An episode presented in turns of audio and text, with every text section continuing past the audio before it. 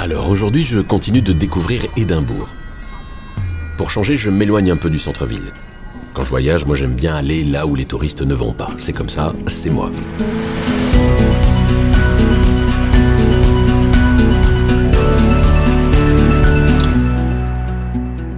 Épisode 2 Arthur Site, le volcan assoupi.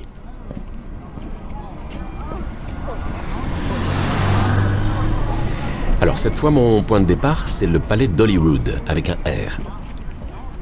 Alors comment le décrire? Bah, Je dirais que c'est un château de conte de fées. Voilà, avec ses tours, ses créneaux euh, et ses jardins. C'est là que la reine d'Angleterre habite quand elle vient à Édimbourg. Mais c'est un château, euh, comment dire, pas très amusant. Voilà, tout est symétrique, les portes, les fenêtres, euh, et la pelouse est taillée au millimètre. Par peur de déranger, je me mets même à chuchoter, donc c'est vous dire. Bon, c'est trop bien rangé pour moi. Moi, j'aime bien les choses euh, plus spontanées, plus sauvages. Alors c'est pour ça que ce qui m'intéresse à Hollywood, ce n'est pas le château, c'est l'immense colline, ou la petite montagne si vous préférez, qui se cache euh, juste derrière. Et cette colline, c'est Arthur's Seat, le siège d'Arthur. Un ancien volcan de 250 mètres de haut. Bon, le volcan s'est évidemment beaucoup érodé. Et aujourd'hui, c'est un énorme bloc rocheux recouvert d'herbes rases. Ce n'est qu'à quoi 5-10 minutes de marche à pied, donc j'y vais. Il y a plein de chemins pour monter la colline. Moi, je choisis le plus court. Alors ce qui est marrant, c'est qu'il y a quasiment aucune transition entre les trottoirs, les ronds-points d'Édimbourg et les chemins de pierre et de terre du volcan. Mais c'est vraiment étonnant. Ça grimpe bien, hein, même si ça reste plutôt facile comme randonnée. Pas besoin de chaussures de marche, une bonne paire de baskets est bien suffisante. L'herbe est très verte, avec quelques buissons sombres. Il y a une vraie ambiance mystérieuse. Hein. Moi, j'adore ça. C'est vraiment l'Écosse. La colline a une forme étrange, un peu comme une, comme une grosse bête allongée. Certains y voient un, lion avec sa tête, son corps et ses pattes arrière.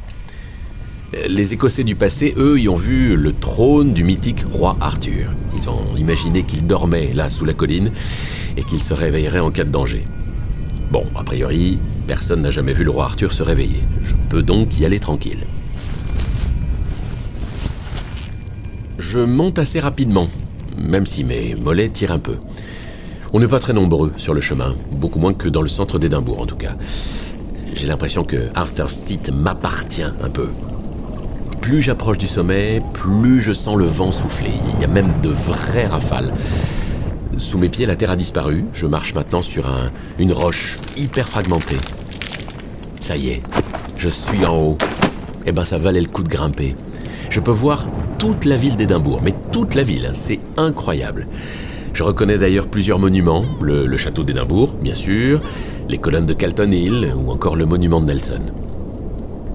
Mais moi, ce qui m'impressionne le plus, c'est l'embouchure de la rivière Forth. Au-delà, c'est la mer du Nord. Je respire à plein poumon, les bras étendus. L'air est pur et légèrement iodé. Le coucher de soleil est magnifique. Les toits d'Édimbourg se sont transformés en or. Bah, je pourrais rester là pendant des heures. C'est un spectacle digne du roi Arthur, qui dort sous mes pieds. Bien sûr, ça va de soi.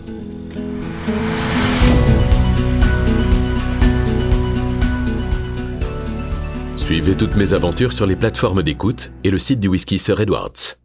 Sir Edwards, Sir of Scotland.